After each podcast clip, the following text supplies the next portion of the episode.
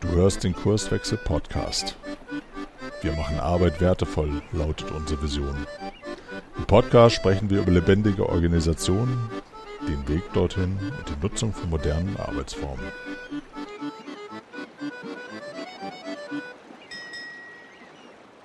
Herzlich willkommen zu einer neuen Episode vom Kurswechsel Podcast. Äh, ich bin Kurswechsler, Dietmar Hayenga ist mein Name und ähm, ich bin heute nicht alleine, sondern mir gegenüber im virtuellen Raum sitzt und steht, er steht gerade, äh, ist der Ralf Freter von der Firma Steelcase. Und ähm, wir haben heute ein spannendes Thema mitgebracht. Äh, das Thema, was wir heute adressieren möchten, worüber wir reden möchten, ähm, haben wir genannt, wie der physische Raum Potenzial entfalten lässt. Hört sich mystisch an. Ich glaube, wir kriegen das hin, das in den nächsten vielleicht circa 30 Minuten zu entmystifizieren. Und äh, bevor wir da ins Thema einsteigen, Ralf, erzähl gerne mal was über dich. Wer bist du? Wo kommst du her? Und äh, ja, äh, verlier mal ein paar Worte über deine Person. Ja, Dietmar, erstmal ganz herzlichen Dank für die Einladung heute zu dem Podcast. Premiere für mich, mein erster Podcast. Ja, ähm, wer bin ich? Mein Name ist Ralf Reter, exakt so wie du mich vorgestellt hast. Ähm, und ich arbeite für eine Firma namens Steelcase. Der eine oder andere kennt sie vielleicht. Steelcase ist ähm, klassischerweise ein Büromöbelhersteller, der vor mehr als 100 Jahren in den Vereinigten Staaten äh, gestartet hat. Und zwar innovativ geprägte Firmen bei deren Arbeit zu unterstützen. Das war eigentlich schon immer deren DNA. Und über die vielen Jahre, Jahrzehnte ist Stikis ähm, weltweit gewachsen und in Europa auch schon seit vielen Jahrzehnten tätig. Und wir hier in Stikis in Deutschland fokussieren natürlich auf den deutschen Markt oder auf den deutschsprachigen Markt. Und äh, unsere, sagen wir mal, Herausforderung ist jetzt nicht in erster Linie Möbel zu produzieren und die an den Mann zu bringen, sondern tatsächlich uns mit dem Thema Arbeit auseinanderzusetzen. Was braucht Arbeit, wer verrichtet überhaupt Arbeit, nämlich der Mensch, und was braucht dieser Mensch räumlich, also auch Hardware, die sich im Raum manifestiert, um das Arbeiten des Einzelnen, aber auch der Gruppe besser zu machen. Okay, das äh, äh, klingt so, als, als würdet ihr ähm, mit, mit euren Möbeln, mit euren Konzepten, die auch dahinter stecken, diese Möbel beim, beim Kunden zu, zu installieren, äh, so nenne ich es mal, äh, einen, einen großen Nutzen erzeugen äh, und klingt erstmal vernünftig, meiner Meinung nach, so, so sollte das ja auch sein in der Regel. Ähm, jetzt, jetzt haben wir in der in dem Titel äh, dieser Episode stehen, wie der physische Raum Potenzial entfalten lässt. Da steckt ja auch äh, ein Stück weit die Hypothese drin, ähm, dass der physische Raum Potenzial entfalten lässt. Ähm, wie würdest du das beschreiben? Wo, wo ist da der Hebel ähm, vom physischen Raum und äh, welches Potenzial genau denn eigentlich? Wie, wie würdest du das beschreiben? Ja, also das ist äh, definitiv so. Das hängt schlicht und ergreifend mit der Situation zusammen, dass natürlich der Mensch als der Faktor in einem Unternehmen derjenige ist, der letztendlich Ideen zu Innovationen bringen kann, als räumliches Wesen logischerweise immer in einem Raum interagiert. Alleine, aber in der Regel natürlich mit anderen zusammen. Und somit mhm. sind natürlich alle Dinge, die räumlich um den Menschen, um die Teams herum sind, ein Werkzeug. Und je besser das Werkzeug ist, das kennen wir alle aus unserem privaten Leben, umso besser können wir arbeiten. Aber darüber hinaus gibt es natürlich nicht nur die rein, sagen wir mal, hm, effiziente Sichtweise, sondern es gibt natürlich auch die kreative Sichtweise. Und jetzt entfernen wir uns vielleicht von dem Möbel hin zu dem Raum als solchen in der Funktion. Ähm, stellen wir uns vor, wir sind in einer Werkstatt, in der wir etwas handwerken wollen und jetzt sind da unterschiedlichste Maschinen. Ich habe zum Beispiel eine Kreissäge, eine Bandschneidemaschine, eine, eine Ständebohrmaschine und verschiedenste andere Tools, Oberfräse, was es da alles, alles so gibt. Und je nachdem, was man dort fertigen will, geht man natürlich zu bestimmten Maschinen, wo man oder Arbeitsorten, wo man das, was man erstellen will oder den Arbeitsschritt, den man tun will, besonders gut tun kann. Und so muss man sich das im Grunde genommen auch mhm. heutzutage im Büro vorstellen. Büro ist jetzt für mich ein Platzhalter. Ich rede eigentlich lieber von einer Arbeitsumgebung. Und die Arbeit von heute ist ja nicht mehr abarbeitstechnisch geprägt, sondern wenn wir uns im deutschen Raum bewegen, dann haben wir so weit über 90 Prozent der Unternehmen innovationsgetriebene Unternehmen. Das heißt, deren Mitarbeiter müssen Ideen erzeugen, die idealerweise in Innovation münden und dann möglichst schnell im Markt Deckungsbeiträge erzeugen. Das heißt, wir brauchen keine Abarbeitungsstätte, wo wir Workload stumpf abarbeiten, sondern es geht darum, eine Ideenwerkstatt zu, äh, zu kreieren, in denen die Ideenwerker besser ihre Ideen umsetzen können. Und somit hat es natürlich eine extreme Relevanz. Hm, wie ist das Ganze konzipiert? Und später natürlich auch, wie ist das Ganze gestaltet? Hm. Ja, diesen äh, Gestaltungsaspekt, den kann ich sehr gut nachvollziehen. Also ähm, wir haben zugegebenermaßen recht, recht schicke Büros bei uns hier in Bremen im Schuppen. Also mir gefallen sie zumindest und äh, ich äh, merke auch, wie es äh, Kreativität äh, fördert sozusagen, wenn ich mich da bewege. Das ist hier zu Hause ähm, zumindest bis zum letzten Jahr ein bisschen anders gewesen. Also ich glaube, das können viele Leute auch nachvollziehen. Die Homeoffices werden umgestaltet und äh, das macht man ja nicht nur, damit man es hübsch hat, sondern das, das macht ja was mit einem. Ne? Und äh, deine Analogie gerade oder dein, dein Beispiel in einer, in einer Holzwerkstatt, ähm, es ist ja ein Unterschied, ob die Kreissäge in einer ähm, dunklen, fiesen, äh, matt äh, schwarz äh, gerollten Halle steht oder ob diese Kreissäge äh, in einer äh, Loftwerkstatt ähm, mit viel Oberlicht und äh, hell äh, erleuchtet sozusagen im, im Zentrum steht. Also ich, ich glaube oder ich kann mir vorstellen, äh, dass ich dort in einer Werkstatt, wo die Kreissäge in einem schönen Umfeld äh, steht, durchaus schönere Möbel bauen werde. Ähm, ist das was, äh, was du auch in deiner Arbeit feststellst? Das heißt, dass die Umgebung, in der die Werkzeuge bereitgestellt werden, die ich brauche zur Arbeit, tatsächlich auch einen Einfluss haben, einen positiven Einfluss hoffentlich auf die Arbeitsergebnisse, die ich so produziere? Ähm, das ist definitiv so. Ähm, das, was du jetzt gerade beschrieben hast, ähm, ist einer von den drei Wohlbefindenskriterien. Es gibt ja drei. Das war hier das, das Teil emotionales Wohlbefinden. Wichtiger sind aber meiner Meinung nach das Thema kognitives Wohlbefinden und natürlich auch das Thema körperliches Wohlbefinden. Körperlich ist klar, da geht es um Ergonomie, sitze ich gut, stehe ich gut, kann ich gut, was auch immer tun. Ähm, kognitiv ist eher die Sache, wenn wir ja in einer, mh, hm, sagen wir mal, größtenteils geistigen Tätigkeit bin oder sind und arbeiten, dann brauchen wir eine Umgebung, die natürlich auch ermöglicht, dass ich dort kognitiv möglichst gut arbeiten kann. Und das, was du gerade beschriebst mit dem Thema ähm, schön, nicht schön oder, oder angenehm, das ist das emotionale Wohlbefinden. Und alle drei gehören natürlich zusammen. Und ähm, wir haben 2016 eine Studie veröffentlicht, äh, der hieß Global Report. Und da haben wir in, glaube ich, 13 Ländern haben wir ähm, ja nachverfolgt, inwieweit das Wohlbefinden sich wie auf das Engagement auswirkt. Natürlich haben wir schon immer geglaubt, dass Menschen, die sich wohlfühlen oder wohler fühlen, auch ein höheres Engagement haben. Aber mit dieser Studie haben wir diese Korrelation definitiv nachgewiesen. Und das ist sehr spannend, weil Wohlbefinden, das hört sich jetzt so ein bisschen nach einem weichen Faktor an, aber im Grunde genommen ist es ein betriebswirtlicher äh, Faktor letztendlich. Es gibt eine Unternehmensberatung, die heißt E&U, das ist eine der größten weltweit. Die haben äh, etwa zeitgleich eine eigene Studie hm, erstellt, in der sie nachgewiesen haben, dass gesteigertes Engagement direkten Einfluss auf den Unternehmenserfolg hat. Da gab es so einen Durchschnittswert, so Pi mal Daumen, 5% höheres Engagement hatte sofort 3% höheres, ähm, na, 3% höheren Erfolg im Unternehmen. Faktisch in Zahlen zur Auswirkung. Und somit kann man klipp und klar sagen, höheres Wohlbefinden der Mitarbeiter schafft höheren Erfolg des Unternehmens. Und da die Menschen, wo wir ja eben gerade schon waren, ja hauptsächlich im Raum eben ihre Tätigkeiten tun, ist das der, der Schlüssel zum Freisetzen des Potenzials.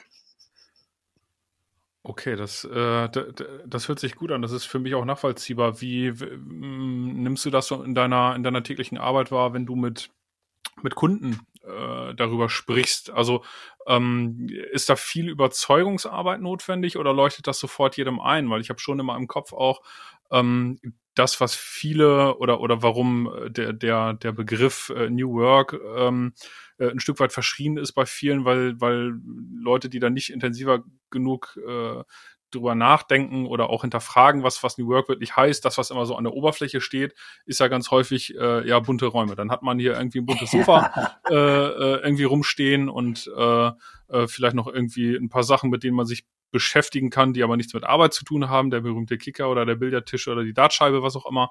Ähm, hast du damit zu kämpfen mit diesen Vorurteilen, wenn du mit äh, potenziellen Kunden sprichst?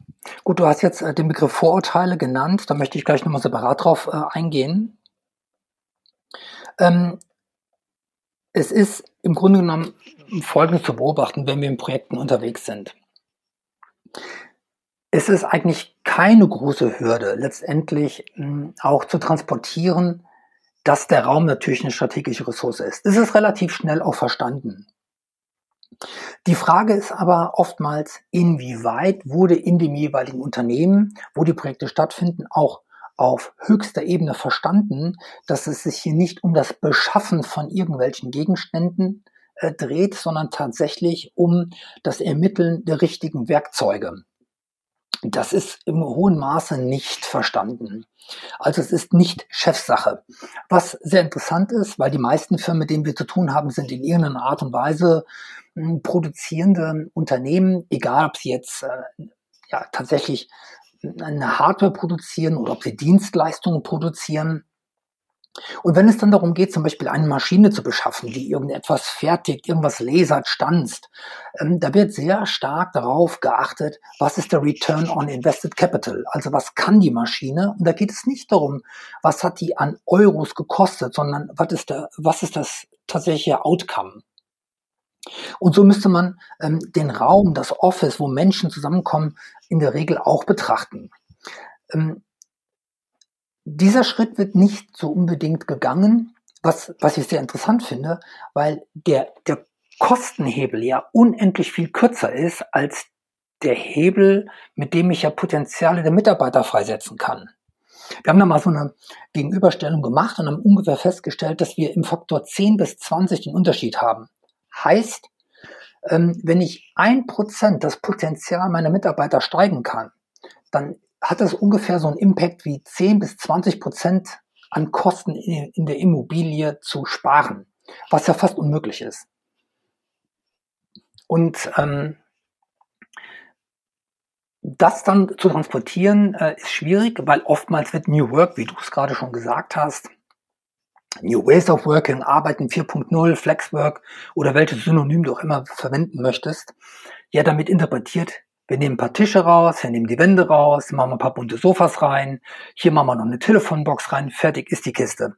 So ist es natürlich nicht, sondern es muss klar geschaut werden, was sind die Tätigkeiten des Einzelnen, der unterschiedlichen Teamgrößen, zu welchem Zeitpunkt, was benötigen die dazu. Es geht ja auch nicht nur um, um Möbel, sondern es geht um Boden, Decke, Wand, Beleuchtung, Technikintegration. Was nützt mir eine Welt, in der ich mich frei bewegen könnte, ich mit meiner Infrastruktur, sprich mit meiner Technisierung, aber per Kabel gefangen bin? Oder ich habe Mobile Devices, aber die, ähm, die, die äh, Wireless-Abdeckung ist mit einer Bandbreite ausgestattet, die es mir nicht erlaubt, bestimmte Dinge an jedem Ort zu tun.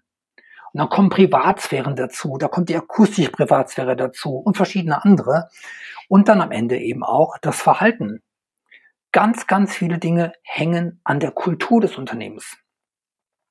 Und dabei stellt sich dann die Frage, was ist denn überhaupt Arbeiten? Was empfindet denn der Einzelne oder auch die Firma als adäquates Verhalten? Also eine relativ komplexe Aufgabe, die, wenn man sie ganzheitlich angeht, eben mit Kulturveränderung, mit Raumveränderung, aber auch ganz wichtig mit der richtigen IT-Integration, ähm, zu einer funktionierenden Umgebung bringt, wo wirklich Potenziale freigesetzt werden.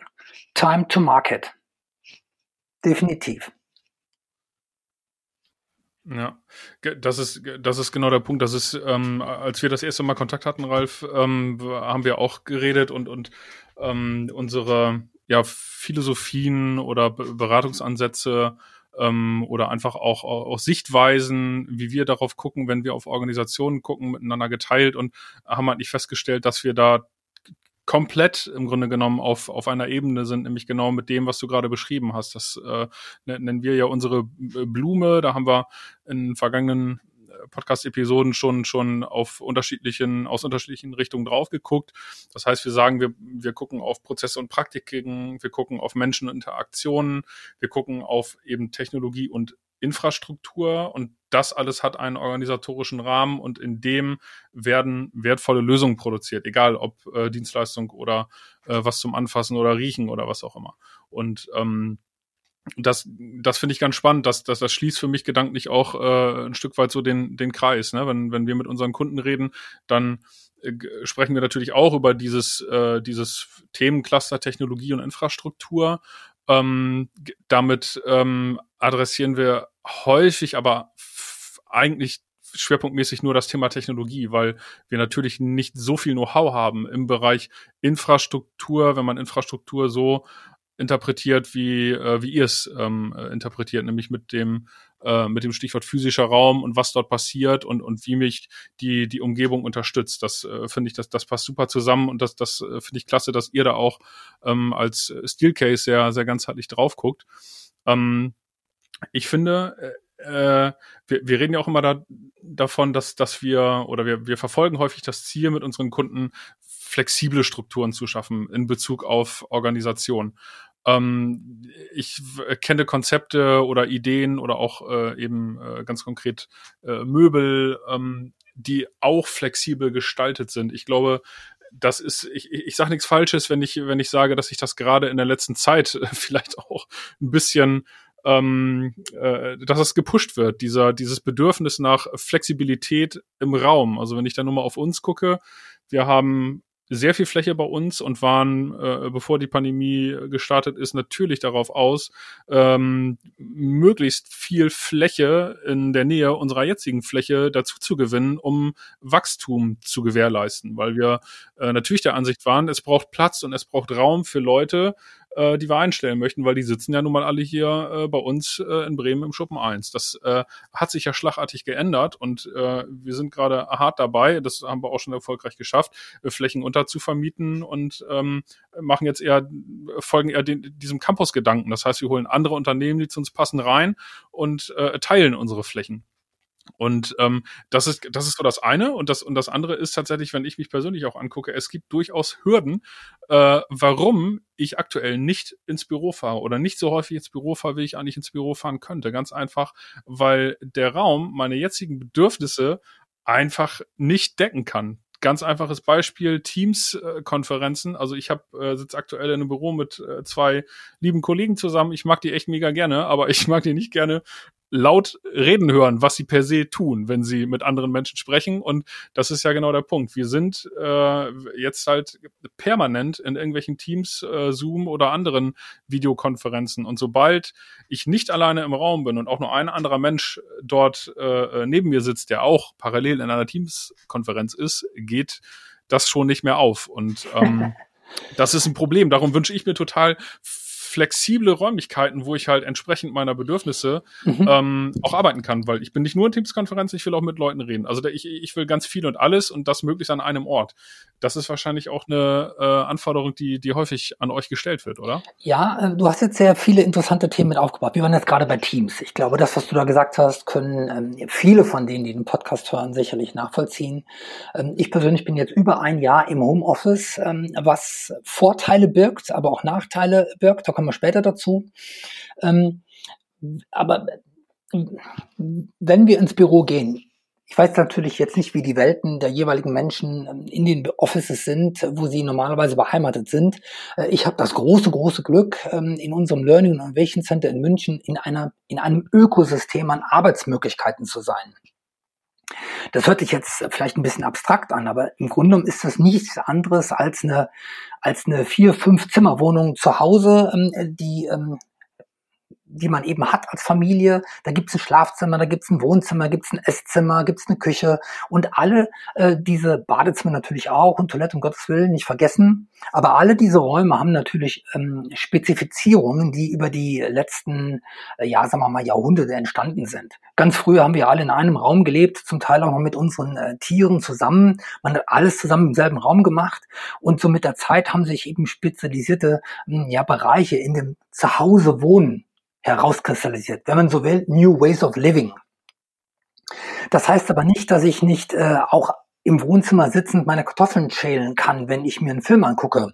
Äh, geht, muss ich aber nicht. Kann natürlich auch auf dem Tisch äh, in der, im, im Esszimmer schlafen, Kissen drauf, fertig. Sieht man in Indien oft. Aber es gibt Räume, die können andere Dinge besser. Und wenn wir diese über Idee übertragen ins, in, in eine Bürolandschaft, dann geht es natürlich jetzt nicht mehr um, wo schäle ich meine Kartoffeln, aber es geht natürlich tatsächlich um unterschiedliche Arbeitsmodi. Die meisten ähm, kennen eins auf jeden Fall, das ist nämlich Fokusarbeit. Ich alleine arbeite fokussiert irgendwo dran. Und traditionell ist das ja auch das, wo unsere Büros herkommen. Das heißt, wir sitzen in der Regel an einem Schreibtisch. Manchmal stehen wir auch dran, wenn es eine Liftfunktion hat. Aber das heißt, ich stehe oder sitze an einem Tisch, mache eine belegorientierte Arbeit oder mache irgendwas am Computer und so weiter und so weiter. Ist aber nur einer von fünf Arbeitsmodi. Viel interessanter ist das Thema Zusammenarbeiten, Netzwerken, Lernen und auch Rückzug. Und ähm, wenn wir uns nochmal vor Augen führen, dass in Deutschland die meisten Firmen innovationsgetrieben sind, dann muss man sich klar machen, dass A, Innovation niemals ohne Lernen geht. Wenn die Firma sich nicht weiterentwickelt oder das einzelne Individuum in der Firma sich nicht weiterentwickelt, wird es auch keinen Fortschritt geben. Also ist Lernen ein unglaublich wichtiges Thema. Wie sorge ich dafür, dass der Einzelne das Unternehmenswissen erhält? Aber auch wichtig, wie sorge ich dafür, dass das Wissen des Einzelnen in das Unternehmenswissen diffundiert? Lernen und Zusammenarbeiten natürlich. Wo entstehen die besten Ideen? Doch in der Interaktion mit anderen Menschen. Meistens auch gar nicht in der geplanten Variante, sondern dieser Spark entsteht ja eigentlich in dieser, hör mal gut, dass ich dich gerade getroffen habe, hast du nicht neulich. Und plötzlich entsteht etwas. Ähm, und das wirft natürlich Fragen auf. Wenn wir in einer Bürowelt in Deutschland geprägt durch lineares Abarbeiten von Workload in einer möglichst kurzen Zeit, gefangen in vielen Zellenbüros, plötzlich dieses Kreative nach vorne bringen wollen, ähm, sind wir plötzlich mit einem Werkzeug konfrontiert, nämlich dem Raum, der das nicht mehr unterstützt. Ähm, und der kreative Prozess ist halt eben leider nicht linear so planbar, sondern er ist ein ja eher chaotischer, ungeplanter Prozess. Ähm, die, die äh, Design Thinking kennen, kennen jetzt hier schon mal mindestens eine Methode, die versucht, diesen, diesen iterativen Prozess besser zu fassen. Und das geht allein auch eher schlecht, sondern es geht in bestimmten Gruppen, die auseinandergehen, die etwas vorbereiten, sich gegenseitig wieder mitnehmen, wieder outbreaken. Das heißt, Spontan, ungeplant, der nächste Moment ist nicht klar, also müssen sich Räume, Raumstrukturen spontan und schnell hm, anpassen können. Das können sie aber in der Regel in den deutschen Strukturen nicht. Ähm, du hast eben noch einen anderen Punkt genannt, ähm, der hieß, ähm, glaube ich, mit dieser Akustik, wenn du mit deinen Kollegen äh, im Büro bist. Das ist übrigens ein, übrigens ein Klassiker. Also wir, wir erleben in der Regel in, in, Projekten, die wir begleiten, eine Situation, dass wir, wenn wir zum Beispiel eine Online-Survey gemacht haben und die Arbeitsstile herausgefunden haben, stellen wir in der Regel fest, dass wir eine ziemlich mobile Workforce haben, aber noch in einer alten Raumstruktur gefangen. Ähm, und da passiert zum Beispiel sowas, jawohl, wir machen jetzt irgendwie, keine Ahnung, wir machen jetzt mal einen Sprint, um mal in die agile Welt zu gehen. Wir machen jetzt einen Sprint, ja, gar kein Raum da, kein Problem. Wir gehen in dieses Achterbüro, das ist gerade frei geht, ist gar nicht frei, da sitzt nämlich einer, der muss gerade irgendeine Excel-Tabelle ausfüllen und der findet es total toll, dass seine drei Kollegen gegenüber ähm, an dem Whiteboard stehen und irgendeinen Sprint machen. Findet er total super, weil er hätte sich gerne konzentriert. In Ermangelung von Alternativen muss er das leider erdulden. Ähm, was bedeutet das? Es geht um die Mischung. Es geht um die Mischung, wie viel wovon brauche ich, in welchen Gruppengrößen, wie ist der Grad der Privatsphäre, wie ist der Grad der Technikintegration, entwickle ich Ideen alleine lokal oder muss ich ähm, räumlich getrennt über digitale, virtuelle Medien Menschen mit dazu bringen? Dann geht's los. Was ist mit den Monitoren? Was ist mit den Mikrofonen? Wo packe ich die Mikrofone in den Raum hin, so dass jeder Kommentar, der gesagt wird, auch woanders gehört werden kann? Und so weiter und so weiter. Das geht alle sehr, sehr gut. Ohne Frage. Ähm, wir arbeiten ja weltweit mit Microsoft zusammen. Ähm, wenn wir die Creative Spaces uns von Microsoft angucken, dann sieht man, das ist aus unserer Partnerschaft entstanden. Und da geht es halt eben darum, ähm, dieses Blur the Edge nennen die das, also das zusammenzufassen. Äh, also Technik, Raum, aber trotzdem als Supporter zu nehmen, der eben den kreativen Moment der Gruppe oder des Einzelnen eben einfach begünstigt. Und äh, du warst ja schon bei uns in München im Innovation Center. Ähm, wenn du da reinkommst, spürst du auch direkt die Atmosphäre, äh, die freundliche Atmosphäre. Es gibt äh, halt, es gibt ein Welcome Desk. Es gibt jetzt nicht irgendwie äh, einen Empfang, wo du dann irgendwo in so einer, in so einer hm, Foyer-Atmosphäre warten musst, sondern du bist direkt Teil der Community. Ähm, ich würde so auch gar nicht sagen, dass es unser Headquarter ist für EMEA, sondern das ist, das ist unser persönlicher Coworking Space, wo unsere Partner hinkommen, wo unsere ähm, ja, externen Entwickler dazukommen, wo unsere Kunden natürlich auch kommen. Ähm, und, und, und jeder, der dazu eingeladen ist und Teil sein will, kann mit in die Community kommen. Und da ist dann auch dieses Wohlbefinden da, aus dem dann dieser kreative Prozess gestartet werden kann. Völlig unterschätzt in Deutschland. Die meisten Büros, nämlich 93 Prozent aller Büros, haben das nicht. Nicht. Und äh, ich glaube, da liegt sehr viel Potenzial auf der Straße. Ja, das kann ich, kann ich mir bildlich vorstellen, ähm, weil ich, wie gesagt, in eurem äh, Learning und Innovation Center äh, vor Ort gewesen bin. Und ähm, es ist tatsächlich genauso, wie du schreibst. Das ist äh, ein, ein überragender Arbeitsort, so würde ich es mal formulieren, weil ähm, das macht was mit mir, wenn ich da reinkomme. Sowohl im Foyer, was du gerade beschreibst, und ihr habt dort ja auch so kleine Boxen äh, aufgebaut für Leute, die äh, vielleicht warten müssen oder so und äh, die können da arbeiten in der Zeit, äh, in, in, in der sie warten. Und da ist kein äh, Designer-Ledersofa, auf dem man eigentlich nicht sitzen kann, was äh, aber eigentlich nur gut aussieht, so wie in vielen anderen Foyers oder so, sondern es ist ein guter Mix aus Funktionalität, und ähm, und das sieht auch noch toll aus. Also das ist so mein Eindruck gewesen, als ich da unten reingekommen bin und wenn wenn ich da durchlaufe durch durch eure Büros, es ist ja kein was ich erst dachte, kein Showroom, sondern ihr arbeitet da ja wirklich. Ja, und, tatsächlich. Äh, ja. es wird da wirklich gearbeitet und das ist, ähm, das ist wirklich klasse zu sehen. Das ist äh, ganz toll zu beobachten, weil ich natürlich live sehen kann, wie unterschiedliche Arbeitssituationen in unterschiedlichen äh, physischen Räumlichkeiten abgebildet werden und äh, das sah alles sehr flüssig und sehr natürlich aus und äh, ähm, ja, ganz, ganz tolle Atmosphäre. Das heißt, mhm. ich kann jedem nur empfehlen, wer, wer mal in München ist, da mal vorbeizuschauen. Ähm, ich habe aber natürlich auch mitgenommen und habe gedacht, okay, ich äh, guck mir das Gebäude an, äh, das ihr nutzt, wo ihr diese Möglichkeiten zur Verfügung stellt. Und jetzt gucke ich mir unser Gebäude an und ich weiß, äh, auch wenn ich kein Architekt bin, ähm, das sind begrenzte Möglichkeiten, die ich habe, um zum Beispiel den Grundriss zu verändern, um mhm. diese Möglichkeiten so zu schaffen, wie, wie ihr sie geschaffen habt. Ähm, das sind dann wahrscheinlich häufig auch Kompromisse, die eingegangen werden müssen. Äh, wie, wie, wie schätzt du das an? Die, die Basis muss ja da sein, will ich sagen. Ne? Das heißt, äh, die, die, die, die, die Gebäudestruktur muss es hergeben, dass ich überhaupt in der Lage bin, ähm, mhm. so frei zu gestalten in diesen, äh, in diesen, unter diesen Rahmenbedingungen, die das Gebäude mir, mir vorgibt, oder? Ja, das ist richtig. Ähm, du brauchst natürlich schon bestimmte Rahmenbedingungen, die das Gebäude haben muss. Ähm, in der Regel ist das eine bestimmte Gebäudetiefe und eine bestimmte Deckenhöhe zwischen Rohbetondecke und äh, Fußboden, damit du bestimmte Dinge einfach tun kannst. Entschuldigung. Und dann geht es in der Regel aber schon recht stark darum, wie muss ich umbauen.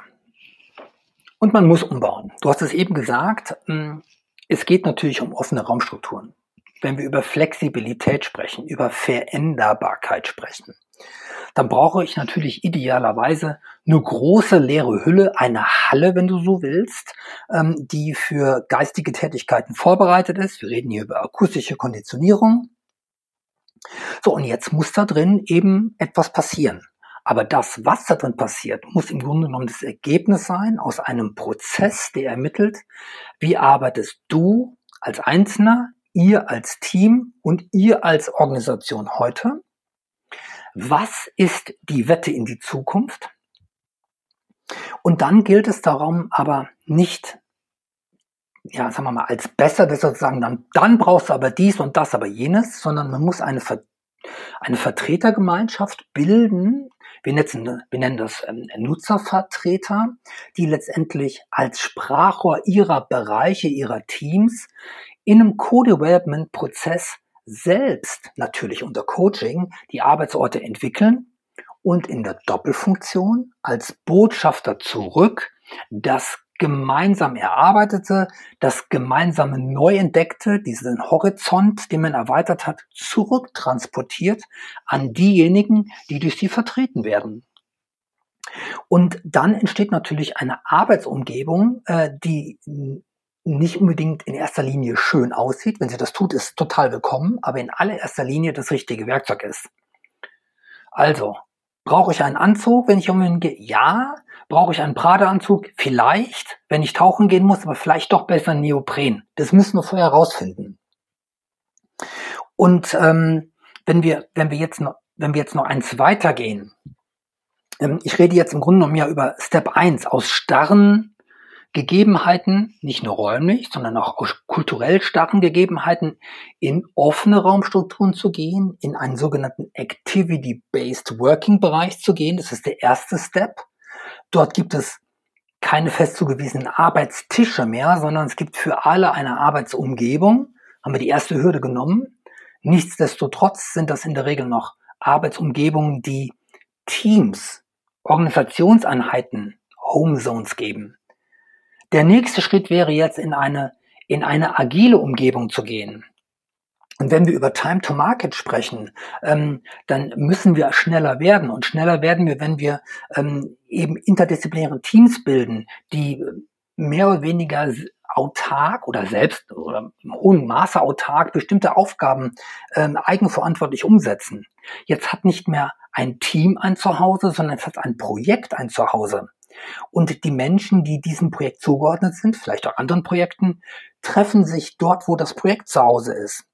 Ähm, das haben wir bei uns auch gemacht. Das ist ein Mix, geht nicht für alle Abteilungen. Aber gerade für die für die Entwicklungsbereiche, für die für die ähm, die schnell ähm, fast Prototyping machen müssen, die schnell ähm, sehen müssen, ist die Idee gut oder ist die Grütze auf gut Deutsch schnell weg damit die nächste. Ähm, die brauchen natürlich eine andere freie Umgebung ähm, als zum Nehmen wir mal jetzt zum Beispiel, wir haben, wir haben ganz liebe Kollegen, die sich mit Stücklisten auseinandersetzen. Das sind unsere, ähm, unsere Kollegen, die SAP ähm, Jongleure, die haben natürlich eine andere Aufgabe. Die sind sehr computerbasiert, die haben viel auf den Monitoren, extremst wichtige Arbeit. Hm, aber auf Grundlage der Tätigkeit, die die haben, haben dort eben x Leute genauso viele Tische, weil das dort Sinn macht. Genau auf derselben Ebene, ähm, da ist zum Beispiel unser Produktmarketing. Die haben genauso viele Tische, aber es sind fünfmal so viele Menschen. Aber die waren jetzt nicht böse und haben deswegen keine Tische bekommen, sondern die brauchen andere Werkzeuge. Und es macht einfach keinen Sinn, ähm, denen diese Werkzeuge vorzuenthalten, weil das natürlich Potenziale reduziert und nicht freisetzt.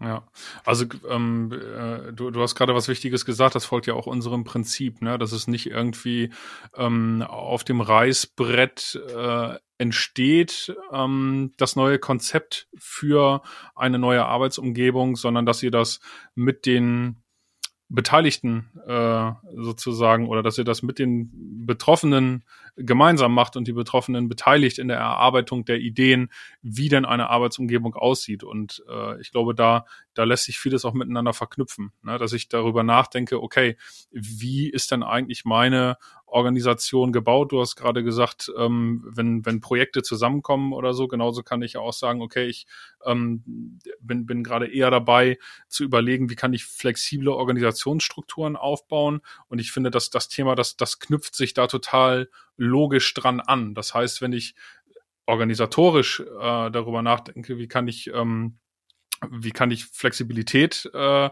generieren in meinem Unternehmen, dann ist das eigentlich eine logische Konsequenz, auch darüber nachzudenken, wo findet diese Flexibilität physisch denn eigentlich statt und was unterstützt ähm, mein flexibles Arbeiten äh, denn eigentlich zusätzlich. Das heißt, ich gucke mir die Wertschöpfung an, was, was mache ich und ich habe interdisziplinäre Teams und da gibt es nun mal äh, unterschiedliche Disziplinen, äh, logischerweise, und die müssen irgendwie zusammenarbeiten. Und da hat so jeder seine Bedürfnisse. Ich stelle mir das unheimlich spannend vor, ähm, diesen, diesen Prozess zu begleiten. Und irgendwie äh, äh kriege ich gerade Bock, äh, das bei uns auch mal zu tun. So, so, also in der, in der Intensität. Ne? Es ist ja nicht so, dass wir es nicht tun, aber ich glaube, es ist, es ist wirklich äh, eine Frage aus ähm, aus welcher Ecke komme ich, wenn ich jetzt mal aus Kundenperspektive äh, denke, komme ich aus der Ecke und, und, und äh, wo mein größter, größter Schmerz der Raum ist oder ist es mein größter Schmerz, dass ich äh, organisatorische Probleme habe und zu langsam bin oder was auch immer. Aber ich glaube, man kann, egal aus welcher Ecke man kommt, immer dieses Thema Raum damit reinspielen, weil äh, so habe ich es zumindest verstanden und wirkliches Licht aufgegangen ist mir, als ich bei euch in München war, dass es einfach äh, ja ein, ein reeller Hebel ist das, das Thema Raum und das, das stützt die, äh, die These sozusagen, äh, die wir hier auch im Titel haben, dass der physische Raum Potenziale entfalten lässt. Also da bin ich, äh, habe ich mich überzeugen lassen sozusagen. Ähm, ich kann das sogar belegen. Ähm, ich meine, das sind jetzt keine rein weichen Faktoren, die nicht messbar werden, sondern es, es gibt ganz klar die Möglichkeit, das auch zu belegen. Es gibt verschiedene Tools, die wir auch entwickelt haben. Und in einer Vorher-Nachher-Betrachtung von der Maßnahme geht es natürlich immer darum festzustellen, gibt es eine Potenzialsteigerung? Und die können wir auch ja, benennen, prozentual benennen. Dann liegt es natürlich in der jeweiligen Firma, ähm, mit, mit welchem geldwerten Betrag eine bestimmte ja, Potenzialsituation pro Mitarbeiter ja, bemessen wird. Und man kann aber schon sagen, dass in den Projekten, die wir jetzt begleitet haben, äh, man schon sagen kann, ja, der Invest ist höher. Es ist natürlich teurer, in Anführungszeichen, also hochpreisiger in Euros, wenn ich in eine Ideenwerkstatt ähm, investiere. Aber wenn wir im Business sind, dann reden wir über Return on Invested Capital. Und die Frage ist ja, was ist denn der Payback? Und der Payback ist natürlich immer die Frage, wie schnell sind neue Produkte überhaupt da oder neue Dienstleistungen da und wie schnell können die im Markt Deckungsbeiträge erzeugen. Das ist das eine. Und zum anderen muss man natürlich auch sehen, dass innovationsgetriebene Unternehmen ja auch die Gejagten sind, nämlich die Gejagten von den Fast-Followern, die die Ideen nehmen, leicht abwandeln, günstiger in den Markt bringen und schon muss der der innovationsgetriebene Unternehmer die neue Idee parat haben. Und so, naja, es, im Grunde genommen ist es eine evolutionäre Situation. Survival of the fittest. Und wenn wir uns das klar machen, ähm, dann ist es natürlich eine Investition in die Innovationskraft. Und hier kann ich natürlich auch nochmal ähm, Link zu unserem Link machen, Link mit C allerdings hinten, Learning Innovation Center. Das haben wir nicht gemacht, weil wir Geld zu viel hatten, sondern wir haben selber festgestellt, als global agierender Konzern, wir haben äh, fast 15.000 Mitarbeiter weltweit, hm, dass wir zu wenig Innov Innovationen produzieren und für diese auch zu lange brauchen. Woran hat das hauptsächlich gelegen? Hat auch an der Technik gelegen, aber hauptsächlich hat es daran gelegen, dass wir in einzelnen Strukturen lokal in jeweiligen Silos unterwegs waren. Und die einzige Möglichkeit war, in der Selbstreflexion diese Silos aufzubrechen, also Menschen zusammenbringen. Hannah Arendt sagt so schön, wo Menschen zusammenkommen, muss man mit Wundern rechnen. Und genau das ist auch das, was ich auch tatsächlich monetär belegen kann. Durch die Zusammenlegung der vielen Standorte in München zentral in EMEA, also Europe, Middle East and Africa, haben wir unsere Potenziale freisetzen können. Wir haben, äh, glaube ich, um 250 Prozent den Output an Innovationen gesteigert zu einem bestimmten Zeitraum. Aber wir haben vor allen Dingen die Zeit verkürzt. Und in dieser digitalisierten, globalisierten Welt äh, müssen wir uns ja jederzeit mit jedem anderen Wettbewerber auf der Welt messen. Und ähm, da drücken natürlich äh, Märkte ähm, bei uns rein, die einfach schnell sind. Und es geht um Speed. Und ich glaube, das ist jetzt nichts, was nur uns letztendlich äh, vorantreibt, sondern eigentlich alle ähm, Unternehmen in Deutschland, aber eigentlich überall im Westen oder überall, wo, wo produziert und ähm, ja, geforscht und Innovation betrieben wird. Und ähm, ist vielleicht jetzt ein bisschen traurig zu sagen, naja, 93 Prozent der Büros tun das nicht, aber eigentlich doch positiv, man sagt, Mensch, wir sind schon so gut in Deutschland. Was wäre, wenn? Und das ist eigentlich das, was, was das Tolle an der Sache ist, weil wenn wir diese Nachherbetrachtung machen, von der ich gerade sprach, und wir eine zweite Erhebung machen, wir haben eine Pre-Survey und eine Post-Survey, ähm, kriegen wir nach der Maßnahme, nach einer bestimmten Zeit, kriegen wir eben ein Delta. Und dieses Delta ist in der Regel immer äußerst positiv. Und je nachdem, wie die Firma das selber kalk kalkulativ bewertet, kann man eben sehen, dass zwischen zwei und vier Jahren der Return on äh, Investment da ist. Und danach ist ja schon äh, tatsächlich der absolute monetäre Benefit da. Ganz abgesehen davon, dass natürlich auch eine entsprechende moderne Arbeitswelt das Thema Fachkräftemangel positiv beeinflussen kann. Haben wir noch gar nicht drüber gesprochen. Mhm.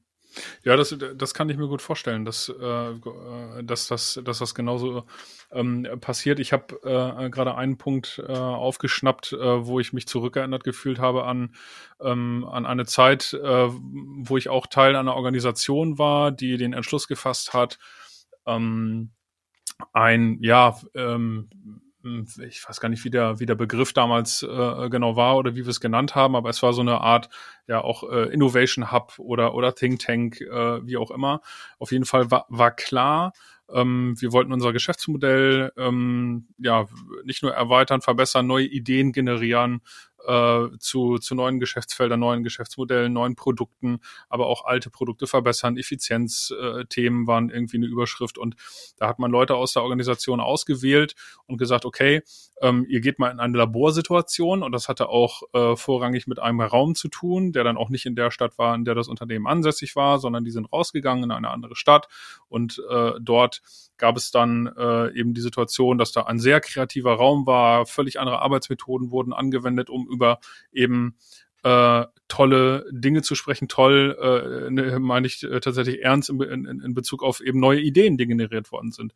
Ähm, das, was dann allerdings entstanden ist, ähm, war der Effekt, dass die Leute, die dann mit diesen Ideen wiedergekommen sind, ähm, zurück ins Headquarter und da waren ja dann die Leute, die, ja, wie, wie, wie waren die drauf? Ne? Also A, die Leute, die da äh, diese Ideen dann in Empfang genommen haben, die waren äh, nicht Teil der Ideengenerierung. Das erzeugt per se natürlich erstmal Widerstand, wenn die Leute mit äh, coolen Ideen wiederkommen äh, und die den Leuten dann hinstellen, die sie dann abarbeiten dürfen sozusagen. Das war ein, ein Teil des Widerstands, aber auch die Leute, die da waren vor Ort in dieser kreativen Umgebung, in diesem Think Tank, sind zurückgekommen ins Headquarter, wo wieder ähm, völlig andere Umgebungen da waren und dieser Drive, der ging halt ein Stück weit verloren. Ne? Das heißt, mhm. äh, es ist für mich so ein bisschen die, die Analogie zu ähm, ja, ähm, wir müssen eigentlich aus organisatorischer Sicht dafür sorgen, dass, dass Veränderung ein Dauerzustand ist und nicht so wahrgenommen wird wie äh, ein Projekt, was einen Anfang und ein Ende hat. Das macht in der heutigen Zeit ja einfach keinen Sinn mehr. Und ich glaube, genauso kann es auch sein mit dem Thema Raum. Ne? Es macht keinen Sinn für einen kurzen Zeitraum, äh, äh, mal kurz rauszugehen, Ideen zu generieren, dann wieder zurückzugehen und zu denken, man hat jetzt einen Haken äh, hinter dem Thema Innovation gemacht in einer tollen Umgebung, sondern es ist ja eigentlich viel klüger zu sagen, ähm, ich schaffe mir dauerhaft eine Umgebung, die alle Perspektiven ähm, beleuchtet, äh, die wir gerade genannt haben, als ich die Blume zitiert habe. Und der Raum ist, äh, glaube ich, auch einfach ziemlich entscheidend dafür. Ne? Das, genau. Äh, ja. Genau. Also das, das, kann ich nur unterstreichen. Das zeigt sich auch in den Projekten, äh, die wir begleiten. Ähm, und hier ist es sogar relativ egal, ob wir jetzt in einer rein produzierenden Situation sind oder ob wir vielleicht sogar eher in, in einer Finanzdienstleistungsumgebung sind oder vielleicht in einer Human Resource Umgebung sind, ähm, tatsächlich muss man sagen, dass dort auch im hohen Maße Kreativität gef gefordert ist. Ähm, letztendlich eine, eine, neue Sichtweise zu generieren, die etwas besser macht, die etwas verschlankt, die etwas äh, kundenfreundlicher macht. Das sind alles äh, Innovationen am Ende und die werden eigentlich in allen Bereichen gebraucht. Und deswegen kann man schon recht pauschal sagen, ja, eigentlich haben das alle Bereiche, egal ob es eine Stadtverwaltung ist oder die fancy Werbeagentur um die Ecke. Der Mix ist vielleicht ein bisschen anders und auch vielleicht die einzelnen Intensitäten sind anders. Trotzdem muss von allem alles da sein. Und wir haben noch nicht über Corona gesprochen. Das müssen wir eigentlich auch noch tun. Ja, tut mir leid, aber äh, es ist ja, so. Dieses, dieses, ja. Ja, und ähm, dann, dann, dann, dann teaser das doch gerne mal kur kurz an Ja. tatsächlich. Ich habe äh, gerade mal auf die Uhr geschaut, wir sind schon ziemlich fortgeschritten, aber Ja. äh, natürlich ist das ein aktuelles Thema, von daher würde ich sagen, streus gerne mal rein. Was, was Ja. sind deine Gedanken dazu? Ähm, das ist ähm, ganz interessant. Ähm, Wir hier in Deutschland oder in dem Umfeld, in dem ich bewege, ist es im Grunde genommen die letzten Jahre relativ statisch gewesen. Lief alles super auf hohem Niveau und wenn alles gut läuft, warum soll man was verändern? Und was man in Deutschland eben sehen äh, konnte, war halt die Situation, man geht ins Büro, man ist vor Ort, man hat Anwesenheit, vielleicht hat man sogar noch eine Zeiterfassung und ähm, man hat natürlich wichtig in den Computer geguckt, ähm, um seine Präsenz darzustellen. And along came Corona. Ähm, und plötzlich passierte etwas.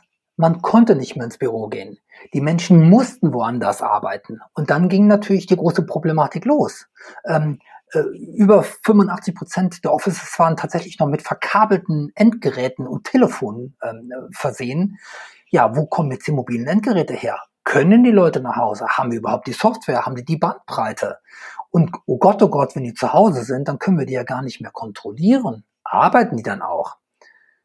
Und dann passierte wieder etwas. Man stellte fest, oh, geht ja. Gibt's ja gar nicht. Hätten wir gar nicht gedacht. Die Geräte wurden angeschafft, die Infrastruktur wurde etabliert. Man hat sich mit Teams auseinandergesetzt und so ganz waghalsige Dinge wie Mural Boards, Miro oder wie sie auch immer heißen, wurden etabliert und oh Wunder ging auch. Und ähm, man hat festgestellt, jawohl, kann man machen. Und dann kamen verwegene Ideen, dann können wir doch nur noch im Homeoffice arbeiten. Gab es ja auch interessante Pressemitteilungen. Wir mieten die Hälfte aller unserer ähm, ähm, Flächen ab und so weiter und so weiter. Und jetzt nach über einem Jahr kann man aber feststellen, Punkt eins: Brandbeschleuniger. Wir mussten uns bewegen in eine deutlich digitalisierte, flexiblere Arbeitswelt.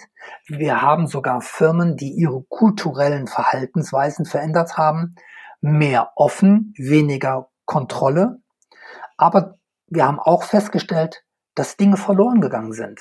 Wir arbeiten ja in Distanz und diese Distanz hat tatsächlich Distanz geschaffen. Also die, wir haben herausgefunden in dem Global Report, den wir jetzt ähm, Anfang 21 veröffentlicht haben, zur Veränderung der Arbeitswelt durch Corona, dass tatsächlich Bindung verloren geht, dass mh, das Wissen um den anderen verloren, geht, dieser unternehmerische mh, soziale Klebstoff, dieses Ich möchte mit den anderen zusammen sein, ähm, verloren gegangen ist oder verloren geht. Ähm, was letztendlich natürlich nochmal ein großes Fragezeichen ähm, an das Büro bringt, nämlich was ist denn die Aufgabe des Büros in der Zukunft? Was ist denn Next Level Collaboration?